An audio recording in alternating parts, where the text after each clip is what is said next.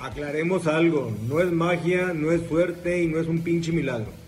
Es la chinga de todos los días, sí, de trabajar duro y con inteligencia. Bienvenido a tu podcast, Negocios Chingones. Vamos a invertirle a la empresa más importante que tenemos todos, la mente. Hoy la movilidad no es un tema de falta de vehículos, pero sí de una movilidad urbana que sea sostenible Amperic es la primera marca de motos eléctricas en el mercado mexicano. ¿Sabes de cuánto es el potencial de crecimiento si la moto eléctrica te ahorra el 90% del costo de combustible? Y aparte, no cuenta con mantenimientos como la moto de gasolina porque no tiene aceite, filtros, bujía, clutch, escape, etc. Su potencial es enorme.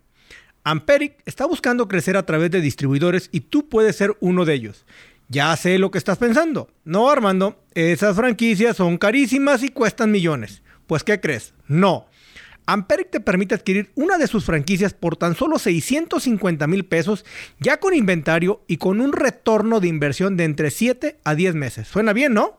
Si quieres más información, mándale un mensaje en arroba ampericmex, arroba A-M-P-E-R-I-K de kilo M-E-X directamente en su Instagram, Facebook y ahí te podrán contestar.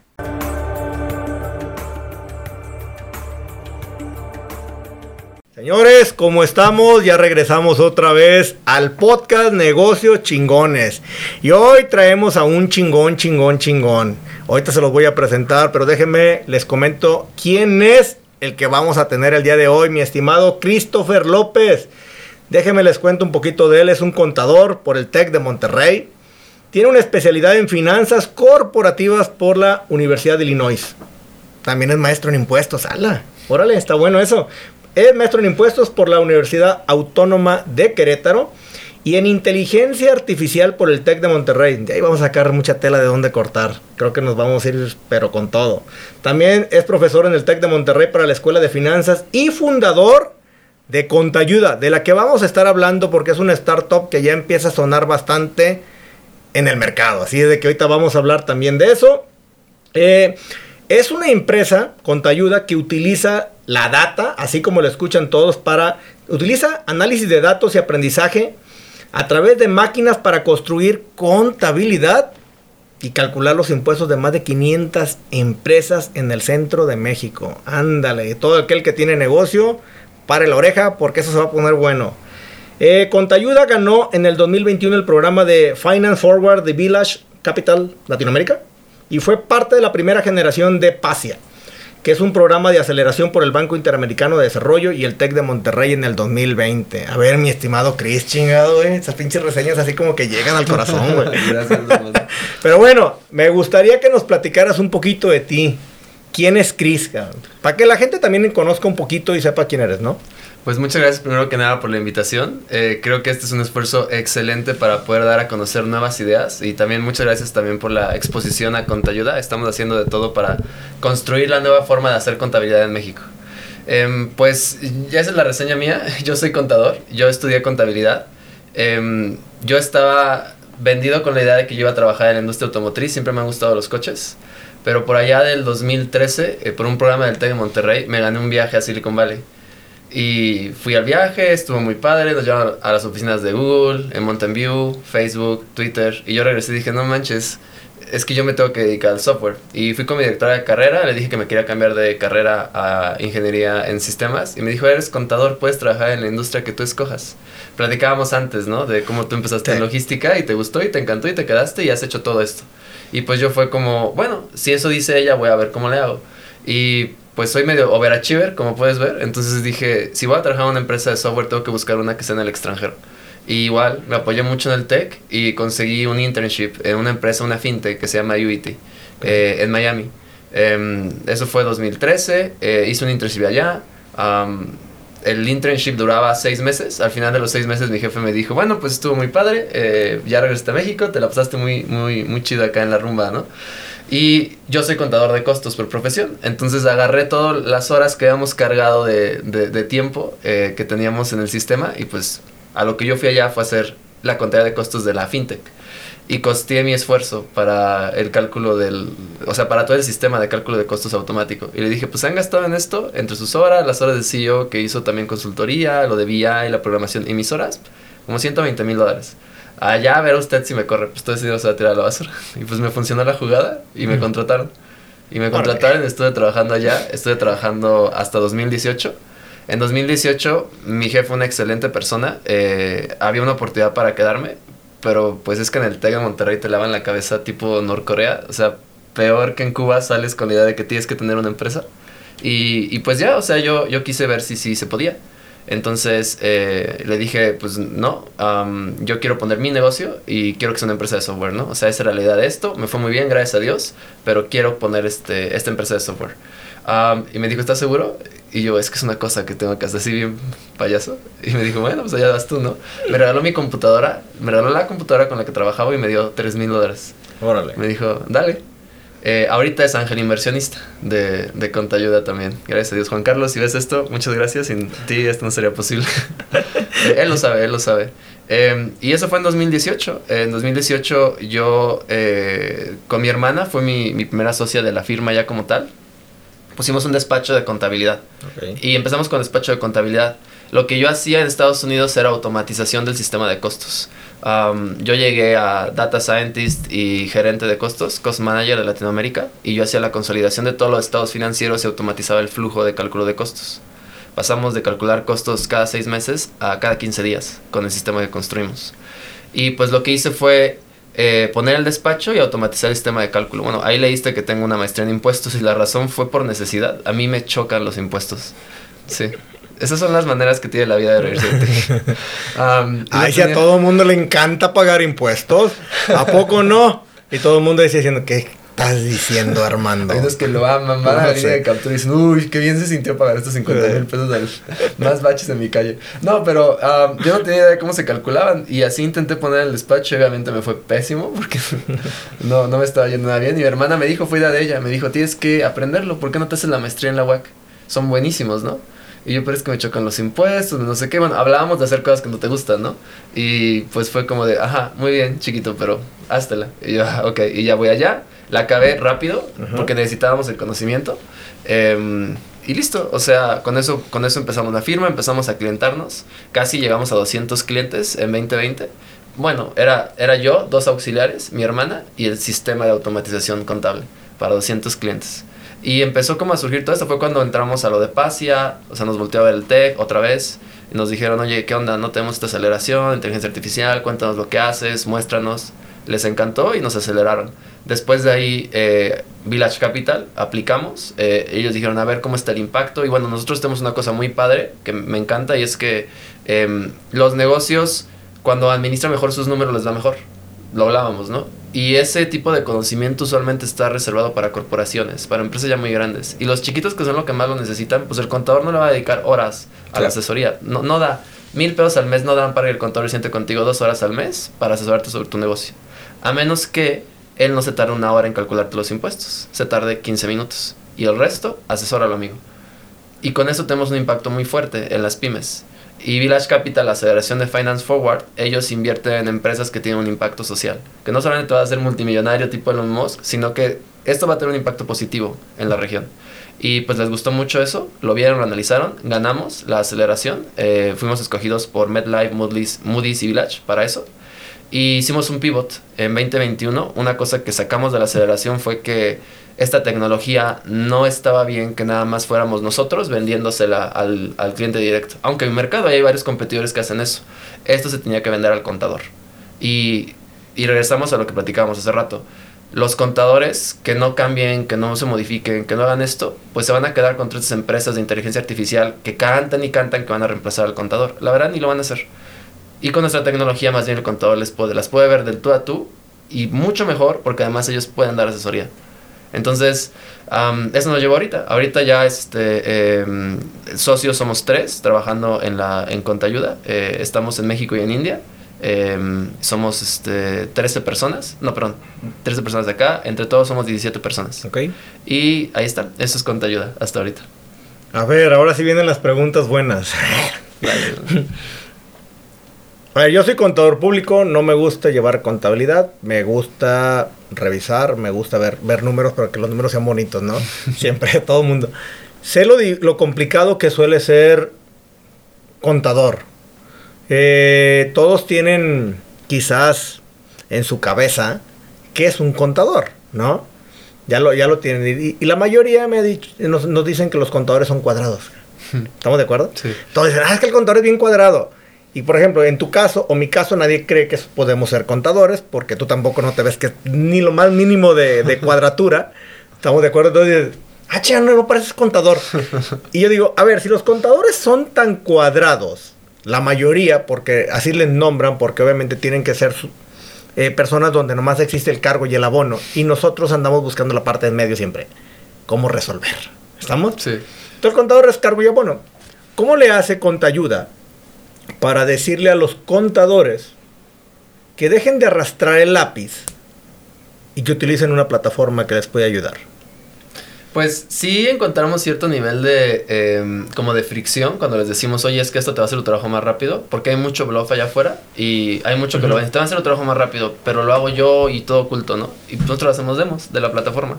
Em, literalmente con nosotros tú das, te voy a decir cuántos son, uno, dos, tres, cuatro, cinco clics y generas el previo de cálculo de impuestos de una persona física. Cinco clics, o sea, te toma menos de un minuto y ya tienes una hoja de trabajo con todas las facturas, todos los pagos, todas las nóminas, todo el precálculo según el régimen que tienes para que lo revises y bien bonito como te gustan a ti las cosas para que nada más cheques y cuadres. Em, utilizamos motores de analítica de datos muy poderosos. Am, estamos en la nube de Azure de Microsoft, en la de AWS de, de Amazon. Utilizamos obviamente tecnologías como Python, am, como R, am, C Sharp, ASP. O sea, toda esa tecnología sirve para que el contador vea que pues esto no es nada más como una cosa de mira lo que va a pasar, va a estar muy padre, o sea, es úsalo. Y pues ya por eso ahorita casi tenemos 100 contadores arriba. Eh, la realidad es que cuando lo empiezan a usar y se dan cuenta que no nada más les ahorra tiempo, sino que ahorita hay tanto trabajo para el contador que también pueden tener más ingresos, es cuando empiezan a meter, meter, meter. Ahora tenemos el cliente que más tiene, eh, bueno, yo soy el primer contabilidad partner porque ya me volví partner de Contayuda con, el, con la firma y pues tengo 150. Fui dejando ir para pues, dedicar más a esto. Y todos hacen ahí. Eh, Entonces, este, esa yo diría que es la mayor prueba de que esto se puede hacer. ¿Cuál es la propuesta de valor de Contayuda? Es, no solamente es que te ayude a ti a hacer esto más rápido, o sea, obviamente que te libere tiempo, am, pero yo lo resumiría, y como se lo digo a los contadores, en dos puntos. Menos trabajo, más dinero. Eficiencia. Eficiencia. A final de cuentas, digo, me imaginé que ibas a ir por ahí el tema de la eficiencia. Es que la persona, eh, o así, les, le tenga más tiempo Así es. para poder, si quiere, crear más cosas o utilizar mejor su tiempo en otra cosa. Así es. Así es.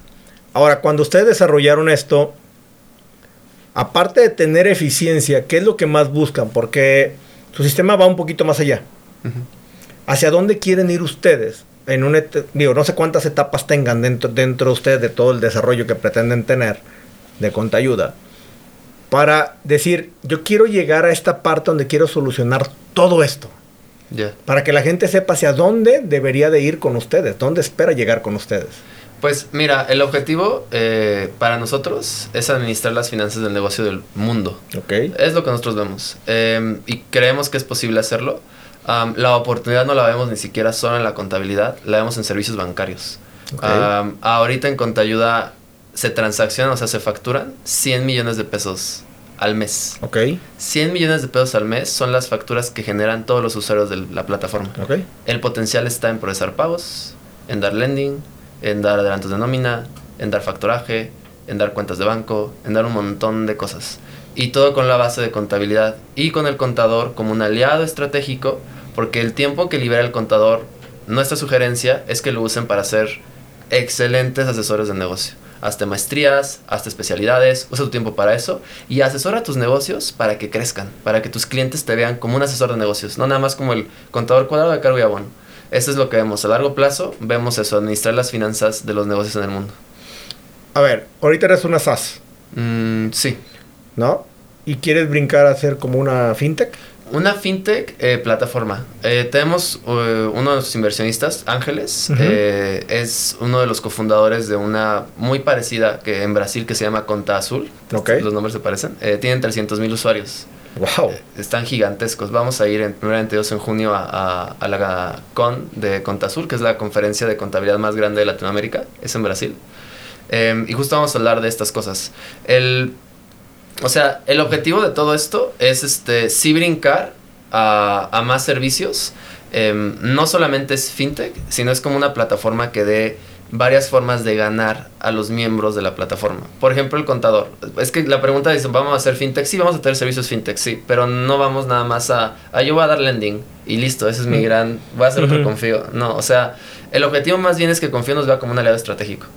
¿Sabes? O sea, eh, que las aseguradoras nos vean como una plataforma que les genera leads que los contadores nos vean como ese aliado para ser más estratégicos, para administrar su firma, para hacer todo eso. Y em, monetizar la base de usuarios tan grande que estamos teniendo y todo el dinero que pasa por ahí. Entonces es, es más que solo fintech para nosotros. Va, ok, sí, ya, me queda claro. Quiere seguir manteniendo el servicio de SaaS más fuerte incluso que lo que es la parte de fintech. Así es. Ya me queda claro que siempre el dinero está cañón, estamos de acuerdo, por eso se, han creado tantas startups de, de, fintech, o sea, que es lo que más hay. Este, pero también sé que, pues, todo el mundo requiere lana. Sí. Sí, pero también el riesgo se vuelve también más, más grande, ¿estamos? Ahora, cuando tú estás hablando de crear esta plataforma, de tenerla y de llevarla al siguiente nivel, Tú dices, yo creo que nunca se le va a acabar la chamba a los contadores. ¿Estás de acuerdo que lo comentas? 100%. ¿Por qué crees que no?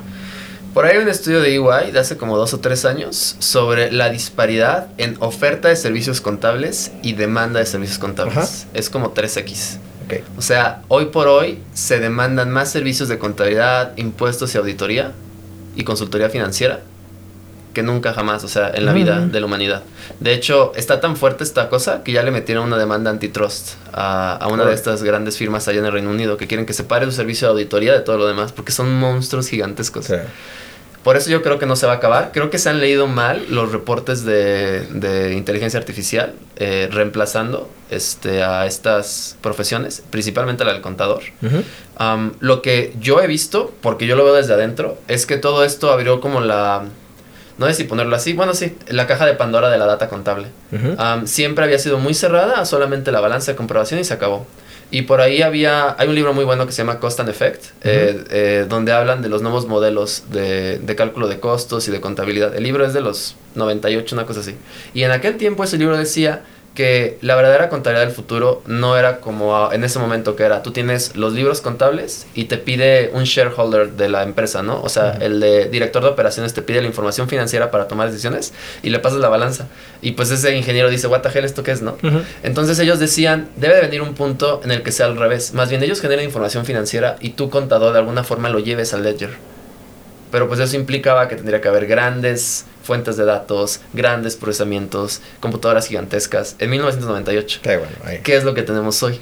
Es justo eso. Entonces, más bien el paradigma lo que generó es que hay un montón de datos contables que nada más están entrenados para analizar y ver los contadores. Entonces hay un montón de demanda para esos servicios. Ya. Eso es lo que está pasando. Te lo comento por el tema de lo que viene, ¿no? O sea, yo sé que viene, bueno, la parte de la inteligencia artificial, pero también viene el mundo de blockchain. Y, me quiero meter un poquito ahí. Digo, el otro nos agarramos de lleno, ahí nos fuimos, pero con todo. ¿Por qué? Supongamos lo siguiente, ahorita mucha gente está peleada con blockchain, sobre todo vamos a hablar de gobierno, nadie lo quiere, pero hay varios gobiernos que empiezan a hacer adopciones, ¿no?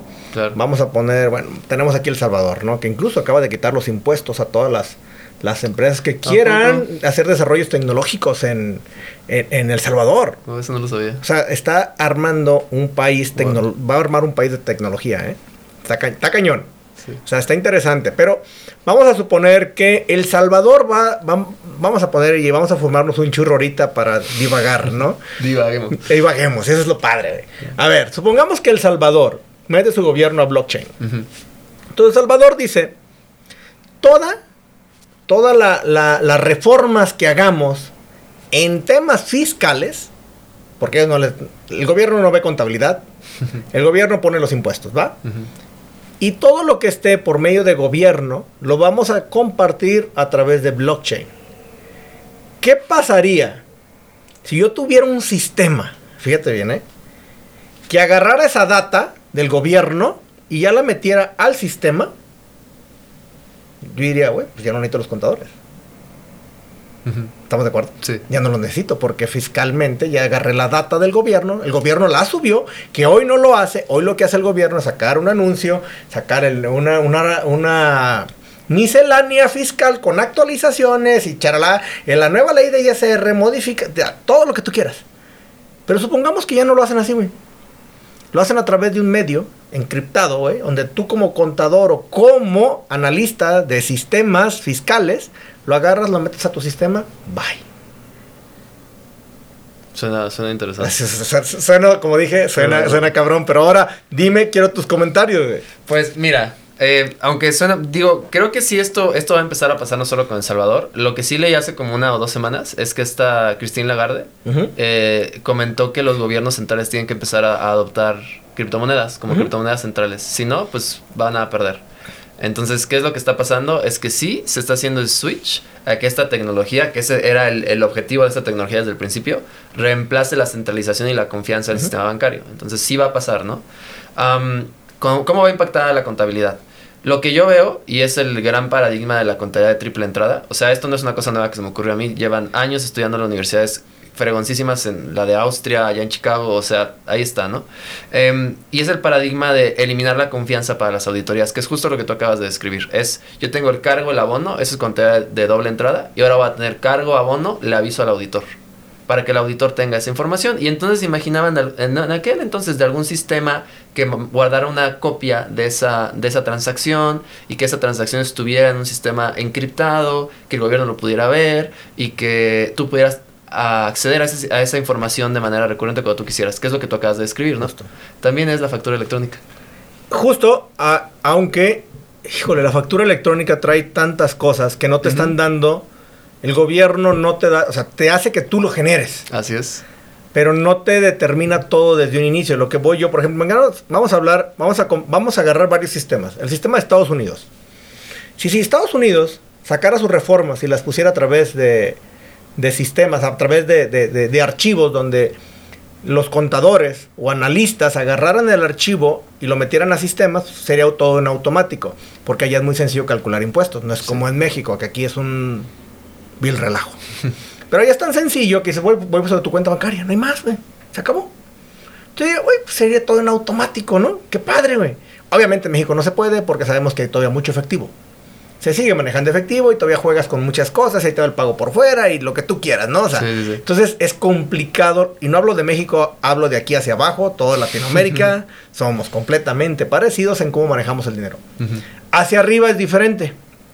¿Estamos? Te digo, ¿y qué pasaría si ellos, si de verdad empezaran a hacerlo y que todas tus reformas, todos los nuevos impuestos que saca cada estado, ya no fueran a través de misceláneas, vamos, le pondrían misceláneas y, pero ya fueran a través de, de información que, que generan archivos para que todos lo agarraran, güey, fueran automático.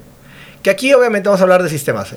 El Compag y todos los que hay alrededor y, y- y que son sistemitas. Cada quien tiene que estar luego programando para adecuarlo a las nuevas reformas. La facturación 4.0 y no sé qué chinga y andan todos. Y no, le vamos a una prórroga porque no ha quedado, ¿sí o no? Sí. Exacto, yo digo, güey, ¿por qué nos hacemos la vida tan complicada si tenemos hoy la tecnología? Tenemos tantas cosas como para que el gobierno pudiera entregar archivos Ujú. En vez de reformas en papel. Sí, que fuera todo más digital, ¿no? Si todos nos subiéramos a una era digital, la adopción de cualquier impuesto, cualquier reforma, fuera inmediata. Sí. Inmediata. Porque sería adaptable a tu sistema y de volada lo harías, pero no lo hacemos así. Y es donde yo digo, yo te voy a decir mi punto de vista. Yo no creo que el contador vaya a desaparecer, pero sí creo que va a desaparecer la manera en que opera. Para mí 100%. tiene que ser un- más un analista. Y en ese caso brincaría mucho más quizás a un tema más financiero.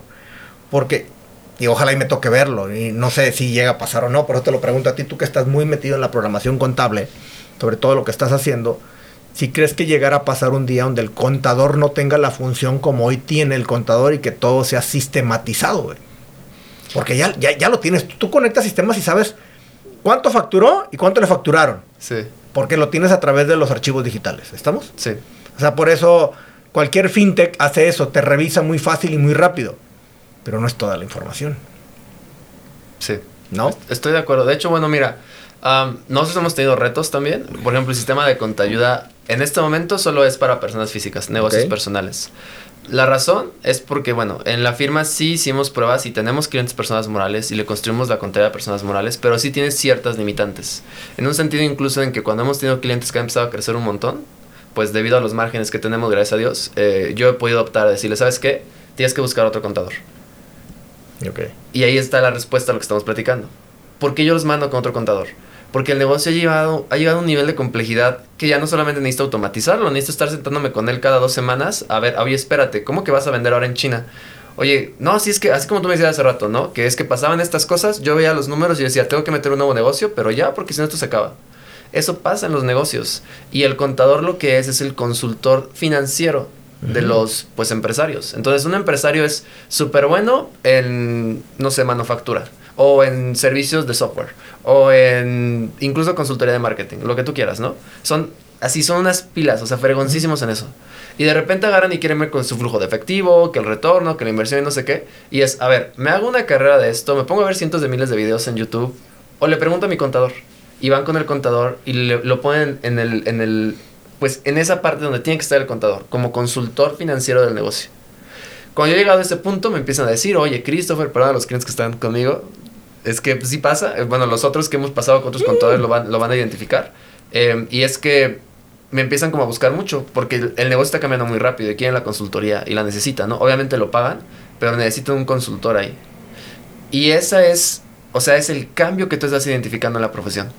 Lo que está pasando, lo que yo veo, por ahí escribí un artículo hace, hace tiempo, de hecho, hace como 3, 4 años, porque fue cuando yo me quería cambiar de, carrera, em, donde, gracias a Dios no me cambié, em, donde yo empecé a identificar que la evolución de la profesión son ingeniería contable. O sea, yo creo que es el futuro. El contador tiene que ser capaz de construir sus sistemas para él. Para esta empresa, yo tengo que programarme mi compact, si lo quieres ver así. Me tengo que programar mi sistema contable para esta empresa. Y luego me llega otra y me programo uno para este y uno para este. La, pues, lo hermoso de Contayuda es que está construido con esa filosofía.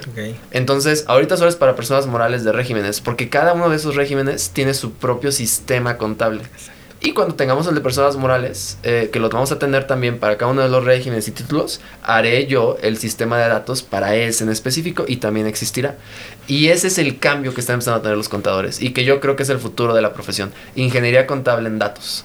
Van a ser así, o sea, ellos van a analizar el cliente, ellos van a construir el sistema según las necesidades y a las dos semanas, a las tres semanas, a los dos meses que cambie el negocio, se regresarán al sistema y harán los cambios que sean necesarios. Eso es lo que yo creo que va a pasar. Va. Eh,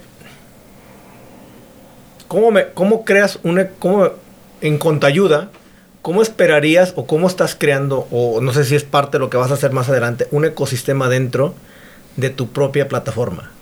Pues que es una plataforma donde tenemos a clientes y tenemos a contadores. Ajá. Um, y sí tenemos esfuerzos. Por ejemplo, te invitaba yo al networking este. Justo. El- el- es, eso. Eh, esa, bueno, ahí viste el video en Instagram, ¿no? Es una muestra de arte donde nosotros tenemos clientes. Hay un, hay un beneficio fiscal firmado en los noventas donde artistas eh, plásticos, o sea, pintores más bien, eh, con cierto background, con cierto currículum, pueden pagar sus impuestos con obras de arte. Si venden obras de arte, pueden agarrar una obra de arte y decir vendí tantas y hay una tablita y te dice, ok, te dice el gobierno, me debes dos pinturas.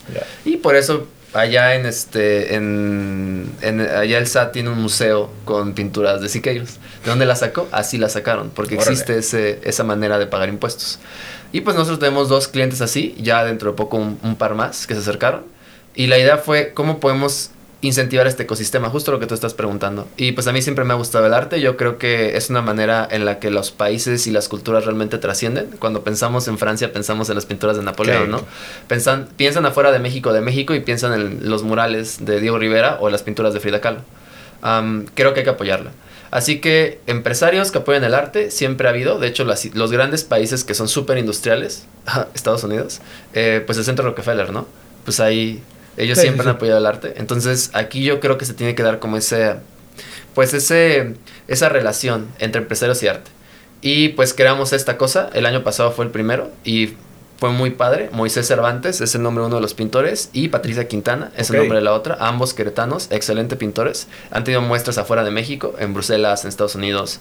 Muy buenos pintores. Y ellos pusieron las obras. pusieron las obras e invitamos a clientes y contadores a que vinieran a las oficinas de contayuda ahí en el TEC, a que interactuaran entre ellos, a que vieran y que se ayudaran, a que realmente fueran el consultor del negocio. Y llegaron un chorro, llegaron hasta CEOs de, amigos CEOs de startups que están aquí en Querétaro. Y estábamos platicando, todo es como, no, salieron negocios, compartieron, todo se dio. Así es como creo que lo tenemos que construir. Yo veo a Contayuda con una oficina en cada una de las ciudades donde haya como suficiente masa, organizando este tipo de eventos. Donde el contador no tenga que tener una oficina física, sino que él tenga su oficina a lo mejor desde su casa, pero él sea parte de la red de Contayuda Partners y la oficina de Contayuda está en un, o sea, me lo imagino así en un rascacielos ahí, en una torre gigante, en, no sé, en Chihuahua, en Monterrey, en Ciudad de México. Aquí en Querétaro estamos en el Parque Tecnológico, en la torre del TEC. Y que esa la vean como su oficina, como su casa. Cuando tienes que hablar con un cliente, tienes que hacer una sesión de networking, tienes que hacer algo, tienes que presentar una cosa de reformas, lo que sea, deja de estarle pagando hoteles a cosas, ven a Contayuda, esta es tu casa. Entonces creo que ese extra es lo que va a construir la comunidad en la plataforma. No, está padre, me, me gusta porque es algo completamente diferente. Este, generas mucho networking, el networking genera negocios, genera amistades, genera también incluso aprendizajes, porque hay veces que conoces personas a las cuales hay mucho que aprenderles. Y creo que esa es la parte. Yo, en lo personal estoy siempre muy a favor del poder de las relaciones. Creo que el poder de las relaciones es lo que hacen que grandes negocios puedan trascender. O sea, claro, se necesita cabeza también, ¿no? Pero sí creo que eh, eso que están haciendo, la verdad, como me dijiste al inicio, no, pues claro, o sea, estaría padre asistir, ¿no? Eh, ¿Qué otras cosas más harían ustedes en contabilidad? Vamos a poner, y te voy a decir algo. En el tema de los contadores, ¿eh? Yo soy contador, no se lo tomen a mal. También soy contador. Somos parte del Somos parte del, del problema. Somos parte del problema. Cuando yo me empecé a querer llevar contabilidades, la mayoría te busca, güey, para que paguen mis impuestos, güey. Ándale, para que paguen mis impuestos, nada más. Creo que el contador, como una carrera de, de, contabilidad como tal, pues entendemos que nos dan materias de todo tipo, estamos de acuerdo, desde costos, finanzas, matemáticas financieras, vemos o sea, es inmenso lo que vemos. Y a veces cuando sales y te dicen, ¿para que paguen mis impuestos? yo, ¿cómo? O sea, a ver, espérame. O sea, ¿sí? Es un golpe de realidad. Sí, o sea, es como que, no, sí, güey, ándale, para que paguen nomás mis impuestos, güey. Quiero pagar menos, güey. o sea, no, no, es un chingo, quiero pagar menos. Y tú chingale, güey. ¿No? Y suele pasar que no falta quien diga, no, bueno, ¿cuánto quieres pagar? Sí, ¿No? Déjame hago unos ajustes, ¿no? Y luego empiezan las magias, ¿no? Digo, sí. a ver, no, no, no vamos a. estamos hablando de las realidades. ¿sí? somos parte del problema porque somos contadores. Y pasa afuera. Eh, ¿cómo, logramos cambiar esa parte en los contadores? Porque es un problema, aunque es de la sociedad, pero también es del contador, porque el contador permite. ¿va? Somos nosotros los que también a veces somos parte del problema. ¿Sí? Pero yo creo que no se trata de permitir, se trata de hacer que las personas tengan una buena educación y una buena cultura para llevar su propio negocio o su propia persona. 100%. Porque un negocio es una persona, la persona física tiene un negocio. Vamos a hablar de las puras personas físicas ahorita. Entonces, cada persona genera su negocio, pero muchos de ellos no tienen la cultura o no tienen la educación o no se les asesoró cómo deberían de llevar su propio negocio, ¿no? Entonces, por eso cuando llegan y le dicen, güey, es tanto, es porque muchas veces dijo, ah, es que si hubieras hecho esto, pues no hubieras pagado esto. Entonces, ¿cómo, cómo, cómo? Porque sé que también está yendo tanto al contador, pero también está yendo al usuario. En tu plataforma, ¿contemplan una parte educativa? ¿O van ahorita nada más de lleno a la parte de cálculo? Híjole, Qué excelente pregunta. Eh, pues mira, yo creo que son varias cosas aquí. La primera me gustaría hablar como de cómo enfrentamos nosotros esta como crisis de conocimiento. para el lado del contador, y esto fue una cosa que a mí me ha enseñado en la, en la maestría, eh, contadores excelentes dan clases en la maestría aquí en la, en la, en la UAC. Em, uno de esos profesores nos contaba que em, lo que él había decidido para evitar estos problemas eh, es que él había analizado la ley a fondo y había encontrado cuáles eran los regímenes que pagaban menos impuestos. Muy bien, estos son los que tienen todos estos beneficios fiscales. Agapes, transporte, bienes raíces. ¿Sabes qué hizo? Solamente va a buscar clientes de estos. Entonces le está haciendo la contabilidad a un agape y le va, no, no iba a pagar tantos impuestos, no sé qué. Te voy a hacer una estrategia fiscal. Va a la ley y ya. Porque ya lo tiene así, ¿no? Eh, eso fue una de las recomendaciones que él nos dio. Sin embargo, no son todos los negocios en México, son agapes, ¿no? Es correcto. Agapes son las empresas que se dedican a eh, eh, productos agropecuarios. Agricultura, ganadería y pesca. Esos meros, perfecto. Tú estás más actualizado que yo. pero bueno, esa fue una cosa, como esa parte del conocimiento. Y la respuesta a lo que me dices está ahí. Es conocimiento y acción. Es correcto. ¿Qué hacemos en Contayuda? Bueno, independientemente del negocio, tú con los cinco clics que te decía, puedes hacer hojas de trabajo previo en el momento que tú quieras. Entonces, si tú estás en quincena. O sea, no nada más el cálculo de impuestos. Exacto, es que, que te calcule el impuesto cuando tú lo quieres hacer. Así que si tú quieres hacer un previo en quincena, porque tu cliente dice, oye, ¿cuánto va el impuesto? Pum, pum, pum. Y aquí estaban 150 mil pesos. Y tú, ah, hay que decirle al cliente, ya. Ajustale. No, no, más bien este, ah, este es un buen momento. Este es un buen momento para que hagas una inversión. Si eres persona física, em, una inversión en inventario y te sobreinventarías. Y ya, eso es deducible. Entonces, sí hay algunas estrategias que puedes usar para bajar la base sin llegar a ilegalidades, definitivamente. Pero sí depende mucho de que estés al pendiente de la información. Y hablábamos de esto ahorita. Ese es el cambio del paradigma. El contador se hace un consultor que está pendiente de las cosas. Y el sistema te deja hacer eso. Y la segunda parte, eso sería como la acción. Eh, y la segunda parte es qué precede a la acción, pues es el conocimiento y la educación a esto. yo también soy fundador de, cofundador de la Asociación de Contadores Exatega a nivel nacional. Soy el vicepresidente. Y uno de los esfuerzos que estamos haciendo son seminarios de impuestos, o sea, para que los empresarios y contadores conozcan cómo se calculan los impuestos sin tener que hacerse una maestría. y acabamos de hacer el primero, de hecho la, eh, la, última semana es esta quincena y es declaraciones anuales para personas físicas, ahí en el TEC de Monterrey, Campus Querétaro, invitadísimos. Em, y ahí le estábamos explicando cuáles son las estrategias que existen para poder controlar el pago del impuesto, dentro de lo que nos permite la ley. Y pues ahí estuvo el director de carrera de, de, ahí de la carrera de contabilidad en el TEC de Monterrey, estuvo un socio global de una firma muy grande que se llama PKF, eh, estuve yo, su servidor, y también vamos a tener un gerente de igual dando la última sesión. Órale, y ese es a lo que vamos con eso, o sea, hay que educarnos, pero tenemos que procurar estos espacios de educación de mucha calidad para que se puedan, este, pues para que los podamos aprovechar como contadores y poder asesorar bien al cliente. Y con ayuda, lo que sí queremos hacer 100% son cursos para nuestros clientes. De hecho, ya los hacemos. Todos nuestros clientes pueden entrar a nuestros cursos que damos con gobierno, con municipio de Querétaro, con la Ciudad de México, con este eh, corregidora, con allá en Guadalajara, con universidades, con todos ellos. Y tienen el acceso no importa si ellos cobran, nosotros siempre, yo siempre que doy una conferencia o un curso, siempre digo, tú haz lo que tú quieras y lo vas a cobrar whatever, pero mis usuarios entran gratis, si quieren ir. Y ya, de esa manera tienen la parte de la educación. Es el esfuerzo que estamos buscando ahí. ¿Tú qué opinas? Y me gustaría conocer tu opinión, aquí muy, muy personal. ¿Por qué la gente no le gusta pagar impuestos? ¿Por qué no quiere pagar impuestos? Mi opinión personal sobre eso. Tengo muchas opiniones al respecto, no sé cuánto tiempo nos queda. Tú no te preocupes por el tiempo. Pilas tenemos. Ah, ya. lo, editan. mira, tengo varias opiniones al respecto. La opinión principal, y estoy de acuerdo contigo, es que sí es importante el pago de impuestos para el funcionamiento de la sociedad. Eh, sí creo que un correcto, una correcta administración tributaria de una ciudad puede cambiarle la vida a las personas que viven en ella. Ejemplo, Querétaro.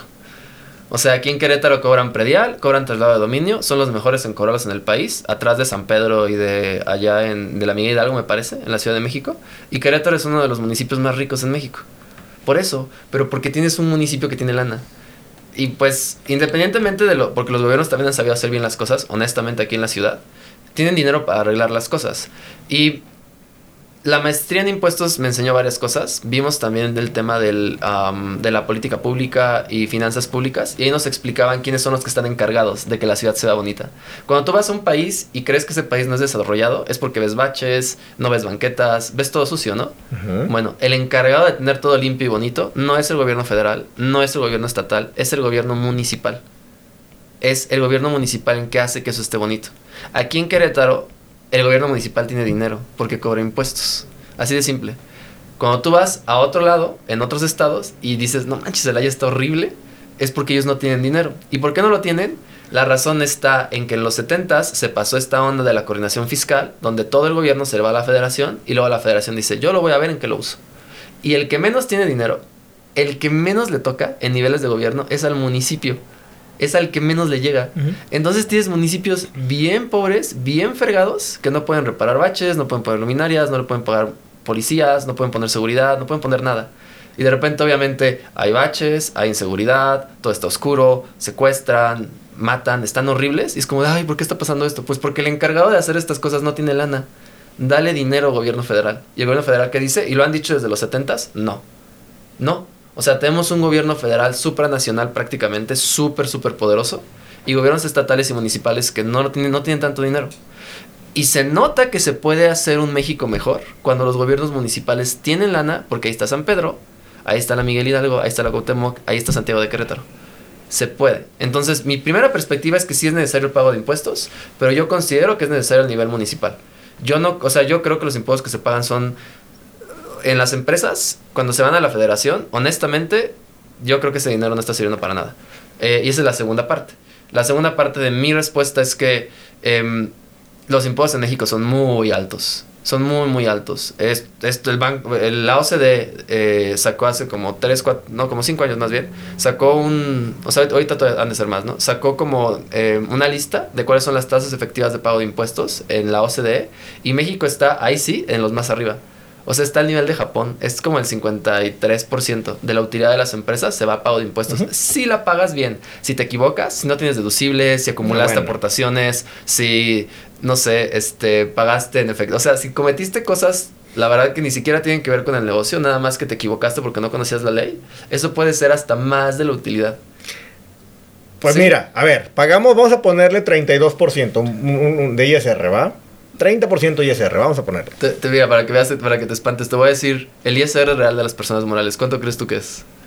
No, es, eh, a ver, es, es, brutal. Te voy a decir por qué. Porque casi andará en un 70. exactamente. La base es 50%. 30 de ISR, 10 de dividendos, 10 de PTU. Justo, ahí está. Y si como socio quieres retirarlo, ahí está entras otro 30. Sí, ya valió. o sea, yo lo que le digo, tu mejor socio, la gente no sabe. Pero el mejor socio que vas a tener, tu mejor aliado desde ahorita, déjame te lo digo. No lo quieres, pero va a ser tu socio. Se llama SAT. Sí. Bienvenido, querido socio.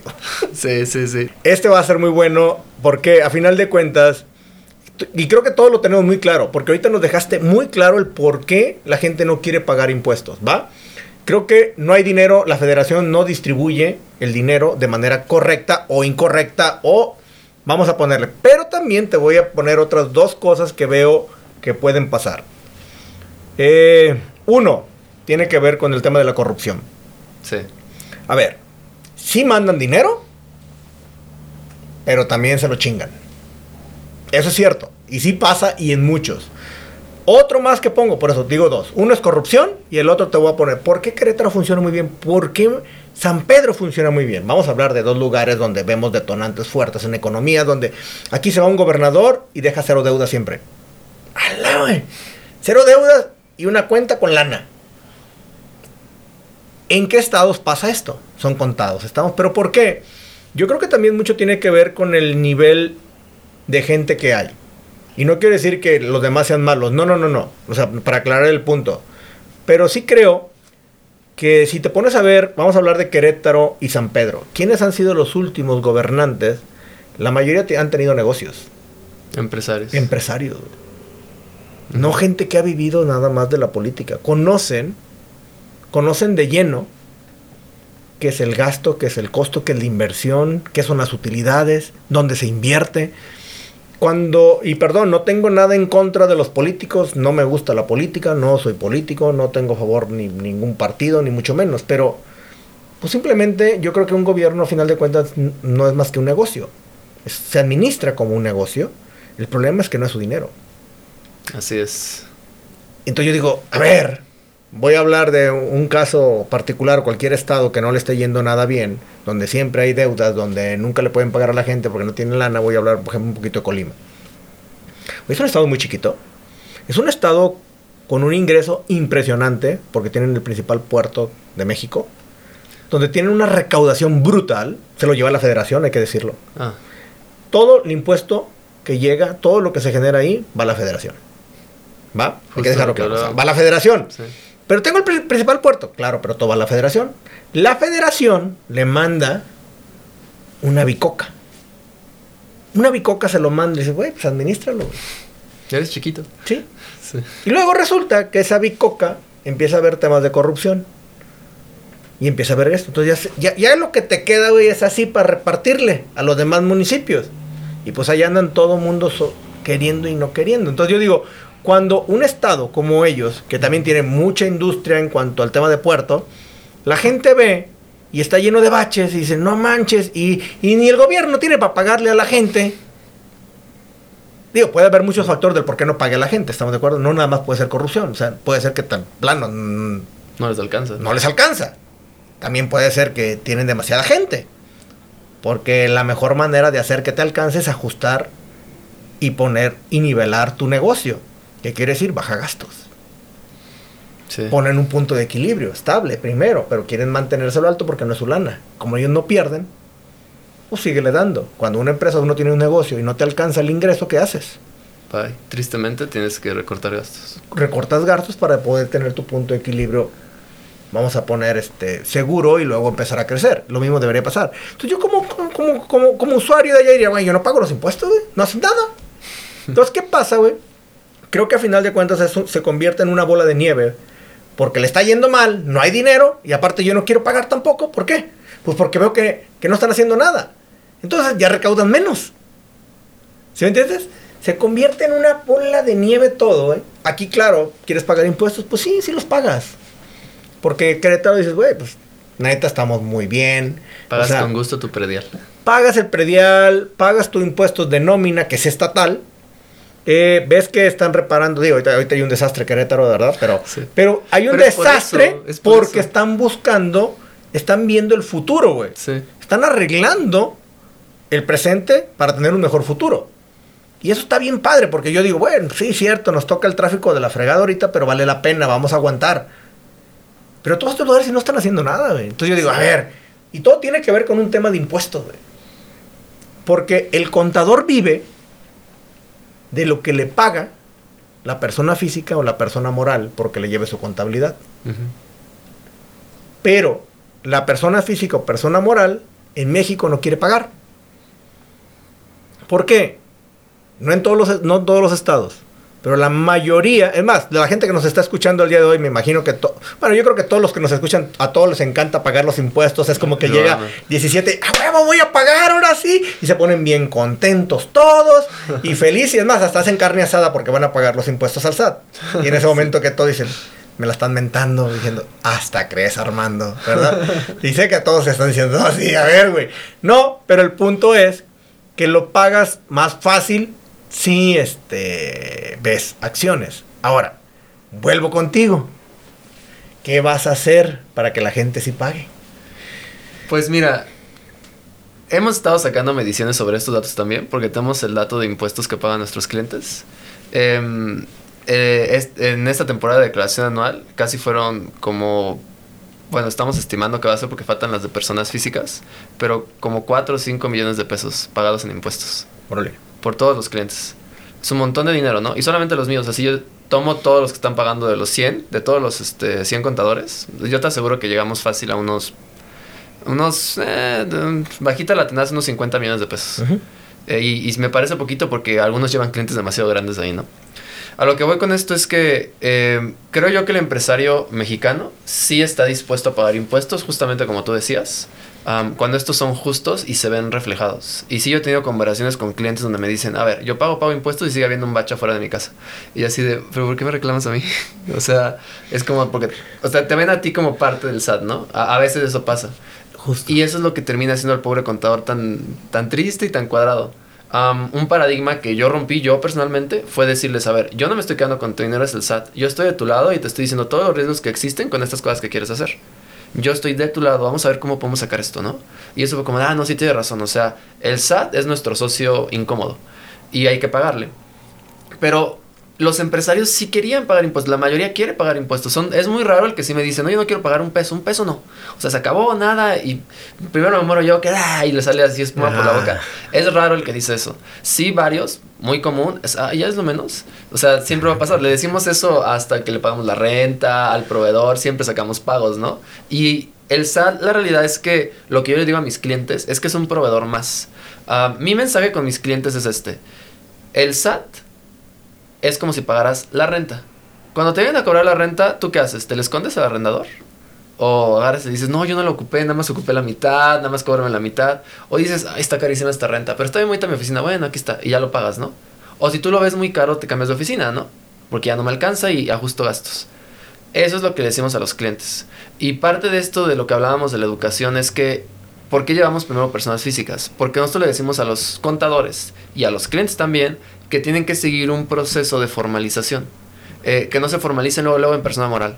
Porque tiene de, de entrada 50% de impuestos sobre su utilidad. Los contadores que están escuchando esto ya se pusieron técnicos diciéndome, no, el impuesto sobre dividendos no es impuesto sobre utilidad, que la PTU... Yo sé, pero a ver, en flujo de efectivo es la mitad de la lana, mínimo que se llevan. Entonces, ¿por qué entras allá cuando puedes tener un reciclo? Donde pagas el 1% sobre las ventas. Justo. Entonces, ¿y por qué vas a persona? Oye, pero es que yo tengo socios y pues tengo que ser persona moral. Dude, ahí están los contratos de copropiedad como persona física. Prueba la sociedad primero así en una copropiedad. Ahí lo existe, lo considera la ley. Y son como las recomendaciones que hacemos a los, a los contadores y a los clientes. Porque fundamentalmente yo sí veo mucha disposición de muchísimos empresarios a pagar sus impuestos, pero impuestos justos. El tema es que entramos en, desde hace muchísimos años, me encanta la historia y he analizado como historia de impuestos durante mucho tiempo. Em, durante mucho tiempo lo que ha estado pasando es que el gobierno no alcanzaba para cubrir nóminas, para cubrir todo esto, y en lugar de ir del otro lado y decir, a ver, es que no me están pagando, que estás haciendo mal, la corrupción, etcétera, lo que hacían era subir los impuestos. El IVA empezó en 5%, 10, 15, 16 y ya lo quieren subir a 20 no manches. El ISR también sube, sube, sube, las deducciones bajan, bajan, bajan. ¿Por qué? Porque no les alcanza el dinero y lo que suelen hacer de golpe es vamos a subir los impuestos. Y es lo primero que hacen. El impuesto sobre dividendos, ese 10%, no existía antes del 2014. Es, o sea, las ganancias sobre tu, la utilidad de tu empresa ya habían pagado impuestos y tú lo podías tener así, sin pago de impuestos. Era una maravilla, eso incentivaba la inversión en México local para empresarios mexicanos. Y se lo quitaron. ¿Por qué? Y así lo dice la declaración de motivos, porque necesitaba dinero la federación. Y es como, oye, date la vuelta y termina con la compra de facturas.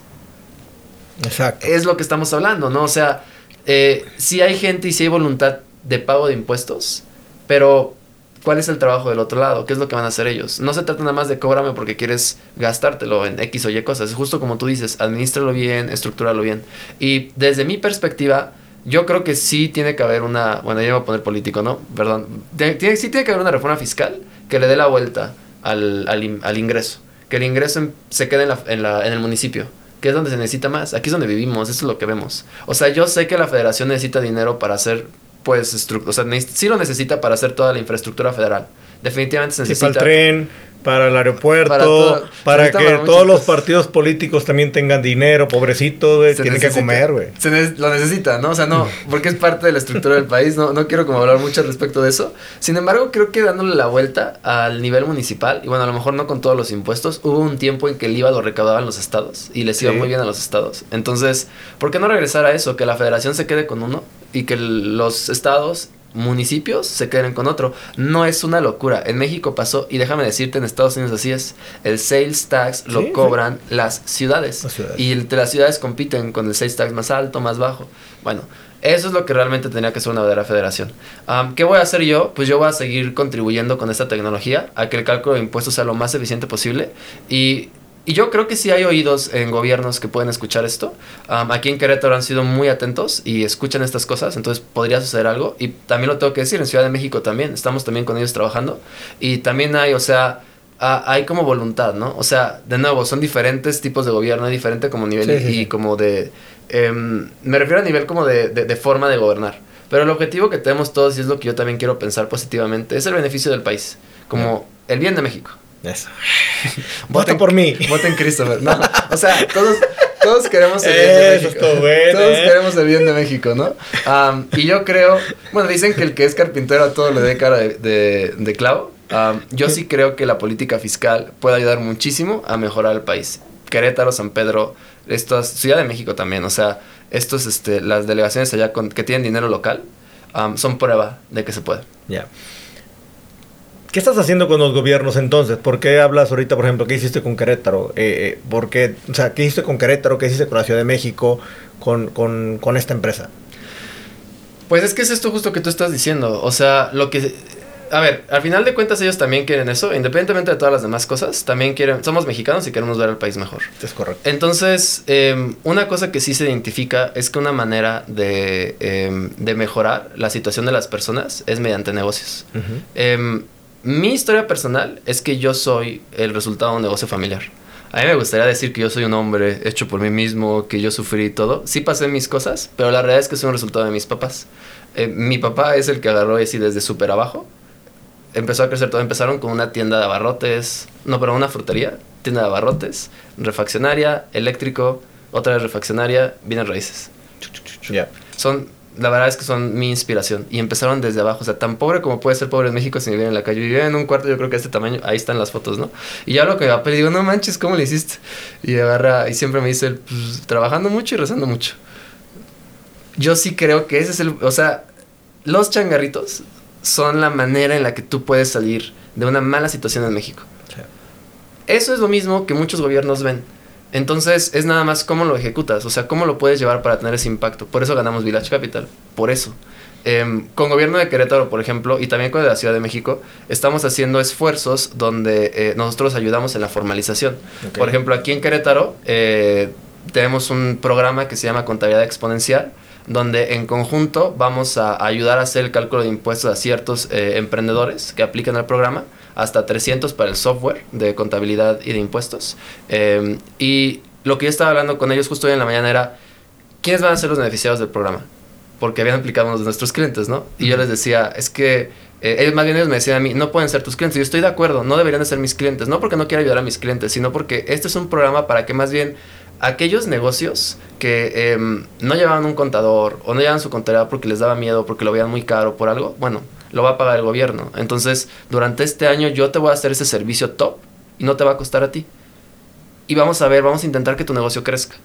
Y ese es básicamente el programa. Y es lo mismo que vamos a hacer con la Ciudad de México. Y con la Ciudad de México también, eh, por ejemplo, participamos muy activamente en las jornadas de formalización que hace la Ciudad de México, la Secretaría de Desarrollo Económico allá, eh, donde está, la verdad este programa me gusta mucho. Eh, espero que lo hagan aquí en Querétaro también, seguramente sí ellos invitan al SAT a que les ayude con todo este tema de te saco tu constancia, te ayudo con tu fiel y todo, ¿no? Y lo hacen en lugar de que tenga que ir el ciudadano a la, a la oficina del SAT, el SAT va a las delegaciones. Allá en la Ciudad de México hacen eso. pero lo que estaban notando es que llegaba la gente y de repente les empezaban a preguntar un chorro de cosas en temas de impuestos. Y obviamente los del SAT pues sí tienen ese trabajo, pero pues también es una empresa. Entonces ellos digan, a ver, espérate, yo nada más sé hacer fieles, ¿no? Este, saco una, una, cita para orientación fiscal y que te atiendan en, allá en la oficina, ¿no? Y pues estaban viendo que eso no estaba resultando porque la intención era ayudar al ciudadano. Entonces nos invitaron a nosotros para participar en la jornada para mientras el ciudadano está esperando a pasar a que le tramiten su fiel, a pasar a que tramiten su constancia, a pasar a que le tramiten la apertura de negocio, nosotros le estamos hablando de qué es una copropiedad, cómo se paga impuestos de régimen simplificado de confianza, cuánto dinero te ahorras, qué son, este, por ejemplo, el reciclo tiene un beneficio para las agapes, un mini reciclo, donde hasta 900 mil pesos no pagas impuestos. Entonces es hablarles de cómo puedes utilizar ese beneficio, porque ahí está en la ley, utilízalo. Y ya entonces el ciudadano ve todo eso y dice, ah, no, qué interesante. De repente llegan y dicen, nada, el número A135, ¿no? Y es como, ah, se para, va, termina su trámite y es como de, regresan a, escuchar la sesión o se acerca con la CDSU, eh, con la CDECO, perdón, y les dicen, oye, este, pues sí, yo, fíjate que yo tengo un negocio informal, vendo mermeladas, y ya vi que pues a lo mejor puedo aplicar reciclo, no sé qué, literal, esta, esta historia pasó. Y pues me gustaría ver, porque pues, siempre he sido informal, no tengo cuenta de banco, porque pues me da miedo, todo eso, pues ya vi que sí un poquito impuesto, entonces... ¿qué onda, no? Este, ¿cómo le hago? Bla, bla, bla. Y pues ahí fue cuando detonamos y se, se vio esa detonación de, oye, ¿qué tal si hacemos una alianza y esos que se te acercan, pues los, pues los llevo yo, lo hacemos en conjunto y ¿qué voy a hacer yo en Contayuda? Pues vamos a alimentar el funnel, porque acuérdate que yo tengo una red de contadores y vamos a irle dando a esos clientes a los contadores también. Entonces es lo que te decía, ¿qué le prometemos al mm. contador? Más ingresos, menos costos. Y entonces va todo de la mano. Ah, está padre eso. O sea, sí le puedes buscar hasta clientes al contador. Ajá, ese es el objetivo. Ah, eso está, eso está padre, la verdad que sí. Sí, sí, sí. Sí, porque al final de cuentas el contador no nada más lo ve como que estoy invirtiendo en tener algo, sino es que también obtengo un ingreso. Así es. Ah, está padre. Así es. No, era en serio, como te dije, nuestro diferenciador no es nada más eficiencia, es menos costo, más ingresos. Y es la promesa que le hacemos al contador cuando entra. Y es nada más, tú espérame, ya, y ya le estamos re- recomendando y todo, porque nos llegan mucho por redes y todo. Vendemos al contador, pero sí nos llegan y nos dicen, oye, ¿me llevas mi contabilidad? Y yo así de, ¿a qué te dedicas? ¿Qué haces? Me volteo a la red de contadores, yo sé a qué se dedica cada uno. Y entonces, bueno, yo y mi equipo, ¿verdad? No nada más yo solito. Y es como, ah, ok, este le toca a Olga, que ve personas morales de nueva creación. Enfoque contable, contabilidad partner. Entonces ya a ella este, le, le mandamos el, el, El lead. el- el lead, exacto, y pues ya está súper calificado y ya lo sube y listo. Entonces hasta el sistema también apagándose por sí mismo, porque pues te generamos el ingreso de nuevos clientes. Órale, eso está padre, ¿eh? Eh, Me gusta el hecho de que puedas captar clientes para, para los contadores. La pregunta es, ¿cómo le haces para captar esos clientes? Esos programas. Eh, Cuando estos programas, todo el que se acerca, lo, lo, lo, lo envían ahí. Eh, bueno, el programa como funciona es que como en el primer nivel tenemos que dar muchos descuentos para que esto funcione, tampoco es como que vamos a hacer que el gobierno nos pague todo porque hablamos de lo mismo, ¿no? Eh, entonces, pues no le puedo yo pasar a, a un contador, un cliente que a lo mejor el gobierno me lo va a pagar en 30 pesos al mes. ¿Sí? Eso lo tenemos que hacer nosotros. Ya. Entonces, seguimos teniendo la firma adentro Ok, y ok, con va. esa lo hacemos eso. Ahora, ¿cómo podemos nosotros sacar dinero de un cliente que paga eh, 30 pesos al mes? Pues no, está en punto de equilibrio la realidad, porque utilizamos automatización. Sí, sí, sí. Y eso nos redujo el costo un montón. La realidad es que nosotros hicimos Bootstrap hasta 2022, nunca recibimos capital hasta ese momento, y fue porque pusimos una firma de contabilidad. Y la firma agarramos y le quitamos toda la mano de obra por la automatización. Y los márgenes eran, son, gracias a Dios, bastante buenos. Entonces, con eso estamos eh, pues trabajando estos clientes, los atendemos adentro y la intención es en cuanto empiecen a salir del, pues como de este, eh, si tú lo quieres ver así, burbuja de apoyo que da gobierno, da con ayuda, en ese momento es, ok, te interesó el servicio, todo muy bien, a partir de tal fecha ya tiene costo y escoge de esta red de contadores cualquiera. O sea, ahorita, creo, bueno, lo del gobierno me queda claro. Entonces sería muy viable acercarse a las asociaciones de empresarios, de negocios que hay como Canacintra, como Canaco, como Coparmex, todo eso, para poder llegar Sí, y este, decir... justo estamos, ah, estamos en conversaciones con el Colegio de Contadores. Eh, vamos, eh, vamos a hacer unas cosas que no puedo anunciar porque son medias secretas aún, pero ahí lo vamos a hacer con el colegio. Top secret, top secret. Disculpe, presidente, si, si ves todo esto. pero ahí vamos a estar unas cosas interesantes con el Colegio de Contadores aquí en Querétaro y justo también es para eh, interactuar con las, estas asociaciones. Bueno, por, soy aparte eh, cofundador de Exatec Contadores y lo mismo, o sea, ahí, ahí es como a partir de ahí pues hay contadores, a partir de gobierno hay clientes y pues nosotros los juntamos y tenemos esa facilidad. Y el beneficio es, bueno, no beneficio, pero la razón por la que nosotros lo podemos hacer es porque yo soy contador. Y como regresando a todo lo demás, o sea, como super eh, rewind de cómo empezamos la conversación, yo creo que sí va a cambiar la forma en la que el contador va a hacer su trabajo, definitivamente. Eh, sí creo que la, incluso la carrera va a evolucionar una ingeniería contable, em, pero principalmente creo que el contador no va a ser reemplazado. Fundamentalmente, lo que yo veo en el futuro de la contabilidad es que las herramientas van a evolucionar de una manera impresionante. Vamos, eso sí, vamos a ver un chorro de reemplazo de herramientas contables a herramientas más inteligentes, más este, sensibles con la información del cliente y mucho más dinámicas que tú como contador puedes trabajar. Y por eso para mí es súper importante tener como estos acercamientos con colegios de contadores, con asociaciones de contadores, no nada más como empresariales y gobierno. Y pues yo como contador, eh, con todo el background que tengo, y pues por eso puedo hacer estas cosas, ¿no? Porque es como, ah, sí, Christopher Contador, voy al colegio, o sea, voy a colegiarme, hago todos estos procesos y es como, ah, contador, ¿no? Eh, a que si lo haría, por ejemplo, otras empresas que existen que eh, sin desnotar, desno- de- sin este, desestimar, los ingenieros son muy buenos, pero hay muchos startups de este estilo que han sido fundadas como por ingenieros que más bien lo que han visto es como el contador es innecesario. Es un así como eh, no sirve para nada, hay que reemplazarlo con inteligencia artificial y no entienden detrás lo que hay detrás de la industria contable. Es una industria gigantesca, gigantesca No, está cañón. que estábamos diciendo que no se ve en ningún lado. O sea, la oferta de servicios contables está debajo de la demanda. Y eso nada más va para arriba. O sea, eso es lo que no ve un ingeniero. Un ingeniero nada lo ve por afuera y dice, ah, esto se puede automatizar. Denme millones de dólares fondos. Y no entienden que esto es más intrínseco. O sea, esto va a cambiar la manera en la que se hace la contabilidad. Y es en lo que yo creo y es en lo que estamos trabajando. Que tú, fiel a que el contador va a existir. Sí, Forever and ever. ¿Cómo estamos ahorita en temas en temas de contadores en México? Hay dos, ¿cuántos? Mira, el último número que yo vi eran como 270 mil graduados.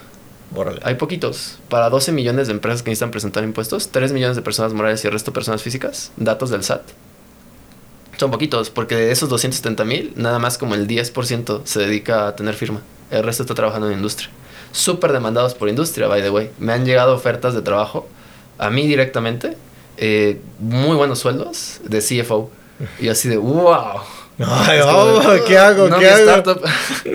ya me quedo acá, ¿no? Am, pero es por eso, porque, bueno, es, es un tema que tienen los contadores. Si tú hablas hoy con un contador como yo, que tenga despacho, y le preguntas, ¿cómo anda tu rotación de contadores? Puf, te van a decir pésimo. Ajá. Se me van así, les ofrecen trabajo más, se van a la industria, no sé qué. Y más con el nearshoring que se está viniendo, por eso me han llegado las ofertas, porque están viendo empresas del extranjero y necesitan directores de finanzas aquí.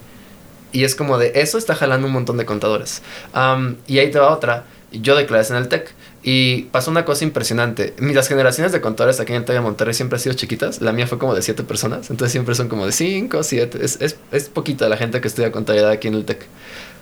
Este año, este semestre, entraron casi 30 Wow. en un campus donde, o sea, eso no es normal. Y es como, wow, ¿cuántos hay en Monterrey? Y en Monterrey hay como 50.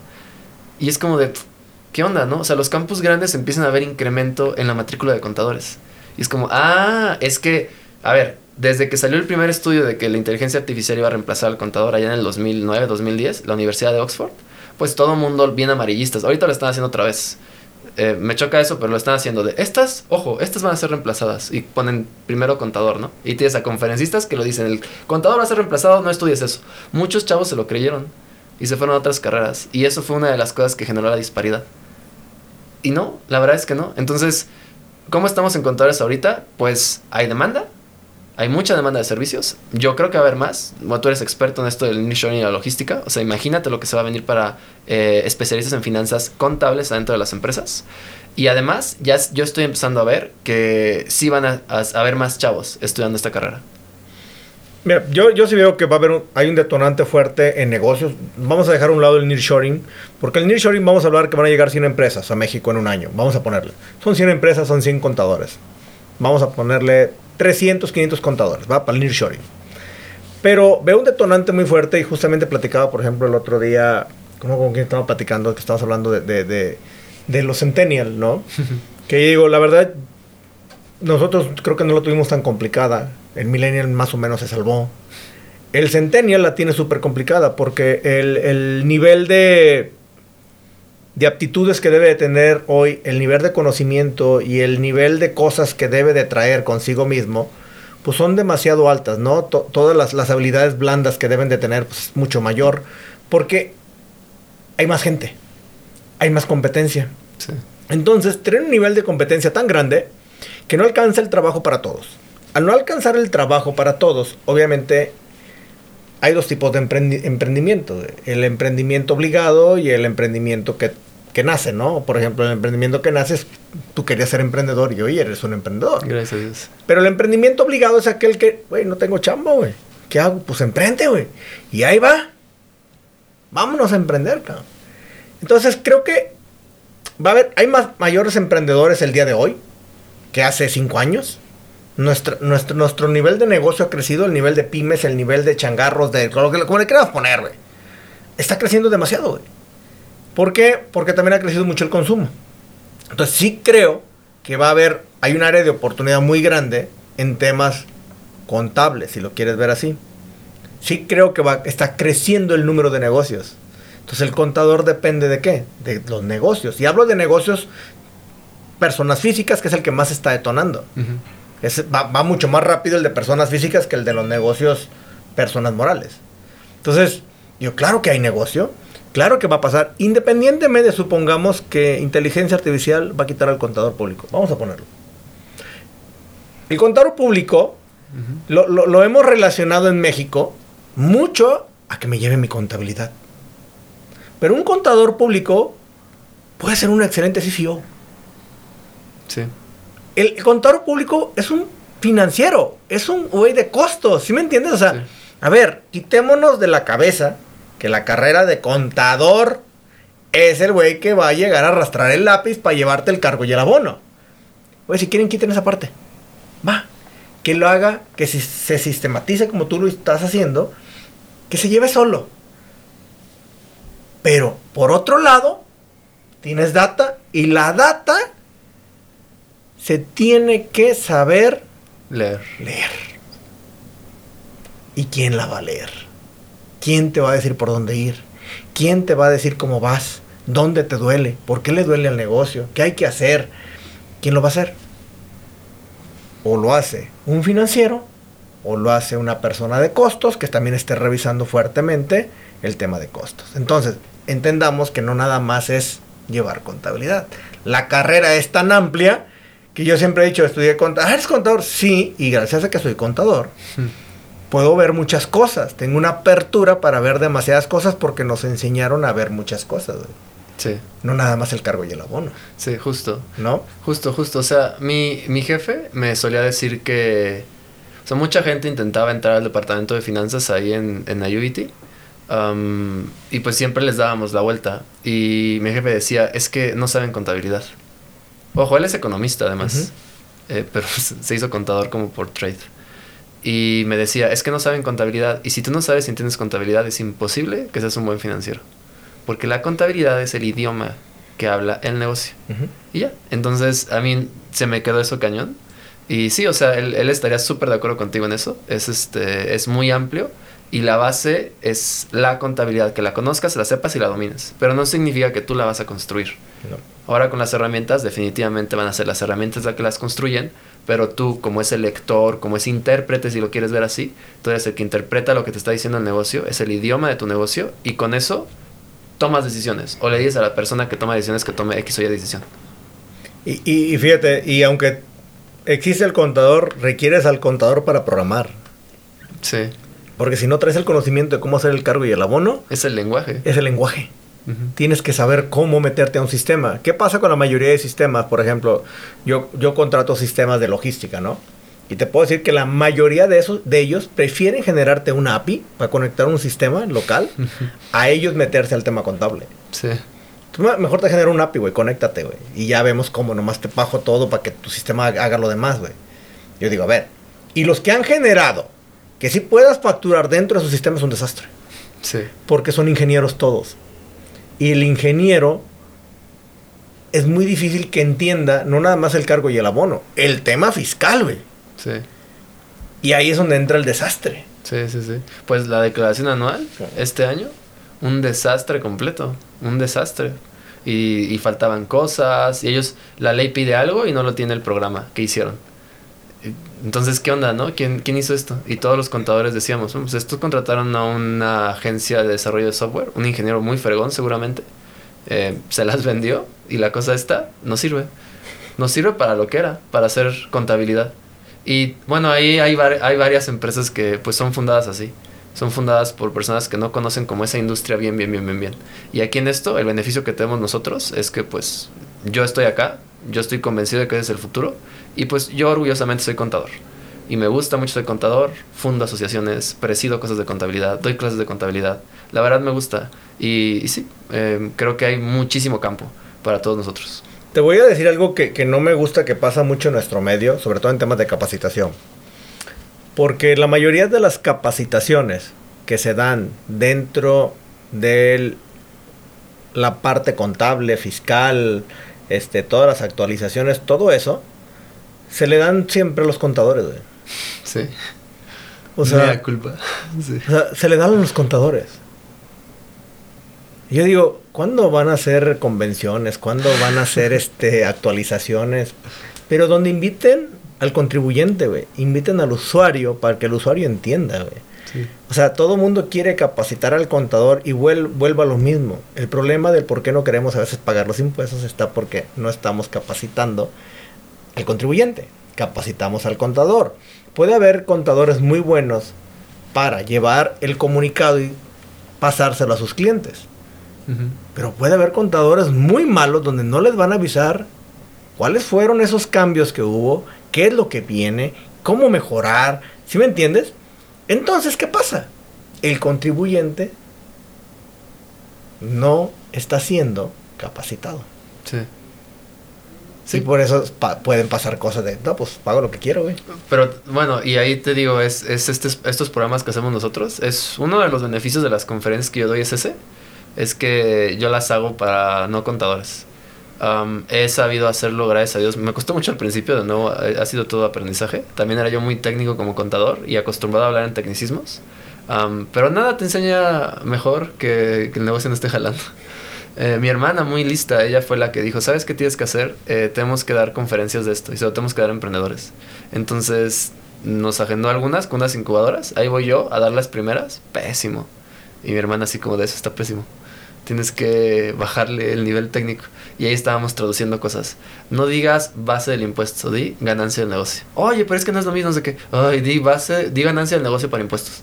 Ya, ¿sabes? O sea, cosas de ese estilo. Y es lo que nos, después de todos estos años, lo que ha funcionado. Y con estos gobiernos, eh, parte del éxito fue eso, que he sabido traducir esas cosas y las jornadas de formalización no se las doy a contadores. O sea, yo me paro y es el señor que vende en el... Por ejemplo, hace un mes se la dimos a ambulantes de la Ciudad de México.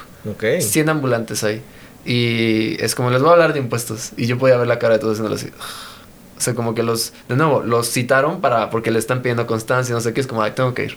Y yo, pues yo les voy a hablar de impuestos. Y ya me pongo a echar chistes, me hago mi stand-up, les explico. Y si aprenden, y les digo, este artículo es para esto. Y ojo, porque es esto, te ahorras impuestos. Oye, pero yo, ¿por qué voy a, hablar, voy a pagar impuestos? Soy ambulante y no pago. Ah, es que puedes tener una cuenta de banco, es que puedes sacar créditos, es que tienes apoyos aquí de la SEDECO, es que tienes no sé qué. Y ya es como de justo lo que tú dices. El conocimiento el conocimiento de estas cosas los hace buenos contribuyentes, buenos empresarios y muy buenos ciudadanos. Exacto. Y obviamente una mayor recaudación. Ajá, todos ganamos. Todos ganamos. O sea, y ellos también se vuelven, meten a una formalidad, pueden acceder a créditos, pueden acceder a beneficios. Y, y, y creo que yo, me, me gusta eso que, por eso que bueno que toqué este tema, porque me gusta que lo estén haciendo ustedes, porque creo que casi no se hace afuera. Se, se, todo se, se centra en el contador Sí. y mucho menos en el contribuyente. El contribuyente aprendemos a través de tu contador, de tu asesor, pero también hay que decirlo, si tienes un muy mal asesor, pues saber qué te está enseñando, Sí. porque de ahí dependemos. Entonces, eh, creo que falta mucho también esa parte de empezar a capacitar o, o de, de- de transmitir ese tipo de información a la gente hacia afuera. O sea, yo sé que, por ejemplo, en el mercado hay varias marcas personales que están hablando justamente de temas fiscales, contables y que tienen unos engagement brutales. ¿Por qué?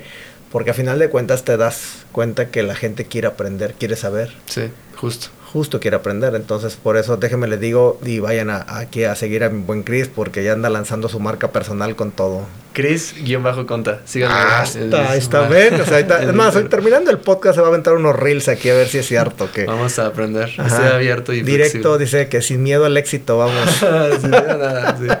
Le damos. Oye, Chris, pues la verdad está, está muy interesante tu, tu plataforma. Eh, en temas de, de, de- de startup, en el cual están ustedes, eh, ¿en qué etapa están? ¿Están como semilla, presemilla? ¿Ya están en serie? ¿O cómo están ustedes ahorita? No, no estamos en serie. Yo, bueno, yo espero que jamás lleguemos a series. Eh, Ok. La verdad es que fuimos forzados a levantar capital. El negocio era bien como iba, como un despacho de contabilidad con automatización, pero sí iba yo muy lento porque pues es un negocio, ¿no? Am, pero empezamos a tener todo este engagement con, este, con aceleradoras, todo. Eh, la idea como que empezó a... Bueno, yo me acuerdo que yo piché para Mass Challenge en Ujú. 2018 y me dijeron, no, la, la contabilidad es imposible de ponerle tecnología, no es escalable, no sé qué.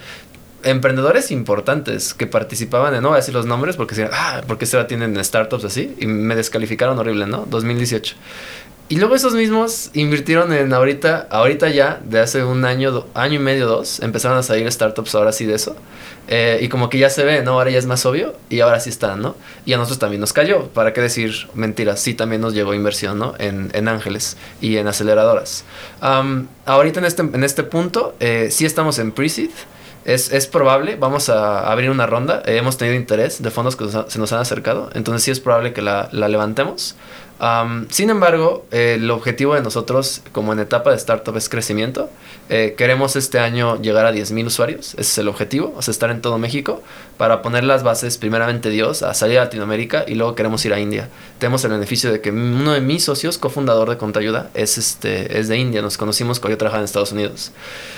Y esa es la parte de esto. La belleza es que esto es global. Es correcto. La contabilidad está en todo el mundo. Está homologada en el, en el hemisferio occidental por las normas internacionales. Cambian las reglas fiscales, pero ¿qué crees? Como todos seguimos la línea inglesa, que es que existe un income tax, que existe un sales tax francés, todo eso, pues eh, es la misma, no van a ser las mismas tasas, no van a ser las mismas deducciones, pero es la misma estructura base del impuesto. Entonces en India creemos que va a haber muchísimo potencial y obviamente también vamos a ir a Latinoamérica. Así que esa es la etapa que queremos seguir. Pues la verdad está, está muy padre y, y digo, yo que he estado platicando contigo, veo que tienes una herramienta que va a ayudar a muchas personas, va a ayudar a muchos contadores. Por eso, uh, si eres tú un contador, eres tú una persona física que nos está escuchando en este podcast, creo que no estaría nada mal que fueras y te dieras cuenta de qué se trata todo esto. ¿En dónde pueden ellos encontrar la, la, liga o ir a ver este, este programa? ¿Tienes una página o cómo Por supuesto, la página es contaayuda.com con dos as. Em, estamos en redes sociales, eh, Facebook Contayuda con dos as, uh, LinkedIn Contayuda con dos as, Instagram Contayuda con dos as. Em, TikTok también contenido con dos Nada más tiene un video porque soy, estoy mejorando la marca personal. Pero nos pueden encontrar en todas, en todas esas redes sociales. Eh, y con mucho gusto eh, podemos hacer algo juntos y podemos dar un, código de descuento para todos los que te escuchan. Y que Entonces nos mandan un mensajito por ahí, por favor, y ya, ya saben, va a haber un descuentito. Eso está bueno. Miren nada más, yo este regalo aquí en este podcast. No, creo que vale la pena. Yo creo que eh, a mí me gustan mucho, mucho los sistemas que ayudan y eficientan y que, y que hacen la que la vida sea más sencillo para todos. Yo creo que hoy vivimos en un mundo demasiado acelerado, que todo el mundo confundimos qué es productividad y qué es eficiencia. Y, y, la gente dice, no, no, yo soy súper productivo. Sí, productivo porque trabajé 12 horas. El punto es que sí, trabajaste 12 horas, eres muy productivo. Pero yo creo que el punto es que en vez de 12 horas la bajaras a 6 o 4 y hicieras lo mismo. Eso se llama eficiencia. Cuando logras lo mismo a través de la eficiencia es cuando realmente empiezan a haber grandes cambios. Y la eficiencia la podemos lograr a través de sistemas, sistematización de cosas. Y creo que aquí es donde tenemos un área de oportunidad muy grande porque si todos sabemos y toda la gente que se dedica fuera a tener su propio negocio o, o, se vende él como persona en el, bueno, en el buen sentido, ¿eh? No, a ver, en el buen sentido, todo, sí, yo también me vendo. No, a ver, que tengan su negocio, asesores, a eso me refiero. ¿Pagar impuestos? Perdón. No sé, ¿pagarán impuestos? Pero sí. ¿Se, ¿serán recicos? se ahorrarían una lana. ¿Se ahorrarían una lana? Bueno, a ver, no vamos a hablar de los asesores. Pues bueno, vayan por este sistema, creo que valdría la pena. Más o menos, como cuánto sale tener el sistema. al contador le cuesta 100 pesos por RFC y al cliente final le cuesta 290 pesos. Ah, bueno, está bastante a gusto, Sí, está bastante accesible. Tampoco es una cosa carísima. No, no, no, la verdad está muy, muy accesible. A ver, entonces ya de plano, pues sí vayan. Yo creo que vale la pena que vayan y, lo, lo, vean, traten de, de, ver cómo funciona y, pues bueno, dense cuenta de qué estamos hablando. Pero por eso quería yo tener aquí a mi buen Chris. Sé que está haciendo cosas interesantes y ese es el comienzo. Sí. Este es el gran comienzo porque pues no sé qué vaya a pasar en un futuro, pero probablemente te veamos hasta en blockchain. sí, primeramente Dios, hay cosas interesantes que se van a dar ahí también. Ya pues, hablaremos de eso también. Ya hablaremos de eso. Episodio 2. Episodio 2, va a haber un episodio 2 por ahí, desde ahorita se los vamos a anunciar y vamos, ahí sí queremos hacer volar las cabezas, vamos a ver qué más sale. Y de hecho creo que hubo, hay cosas interesantes, pero bueno, las vamos a revisar en el próximo episodio. Nosotros lo que estamos tratando es de traer negocios que sean interesantes para todos ustedes, lo que estamos buscando es gente, gente, gente chingona, con negocios chingones que buscan trascender, no nada más ellos porque en, las empresas que me gusta a mí entrevistar es aquellas que tienen un impacto y que llegan a un win-to-win. donde no nada más está buscando ganar la persona del negocio, sino que tiene algo para compartir para que también las demás personas ganen. Y por eso me gusta mucho el tema de las startups, porque todas las startups por lo regular ya traen un propósito muy bien creado. Y hay mucho negocio todavía afuera que se, que se creó sin un propósito porque son a madrazos. Entonces, cuando hablamos de startup, pues ya traemos unas, unos lineamientos más claros de qué buscamos, qué queremos, hacia dónde queremos ir y ya, charala, charala, ¿no? Y sí, por lo regular hay, un propósito, por eso ah, quise arrancar con el tema del propósito. Pero bueno, mi estimado Chris, ¿algo más que quisieras aportar aquí de, de, de, Contayuda? ¿Dónde la gente puede ir a, a, seguirlos, buscarlos? ¿Dónde te puede seguir a ti? Vuélvenos a repetir por ahí para que no se te quede muy claro. Chris, con H, C-H-R-I-S, guion bajo, Conta. Estoy en Instagram, síganme. Eh, ya voy a compartir reels muy buenos. Aquí me van a enseñar cómo hacerlos. y nuestras redes sociales para Conta Ayuda con dos As están, estamos en Instagram, Conta Ayuda con dos As, Facebook, Conta Ayuda con dos As, uh, LinkedIn igual Conta Ayuda con dos As. Y pueden ir a nuestra página web a registrarse, donde vamos, van a poder poner el código de descuento que vamos a dejar por acá. Eh, contaayuda con dos As.com. Pues a todos les agradecemos por su tiempo. Ya saben que vamos a andar por aquí.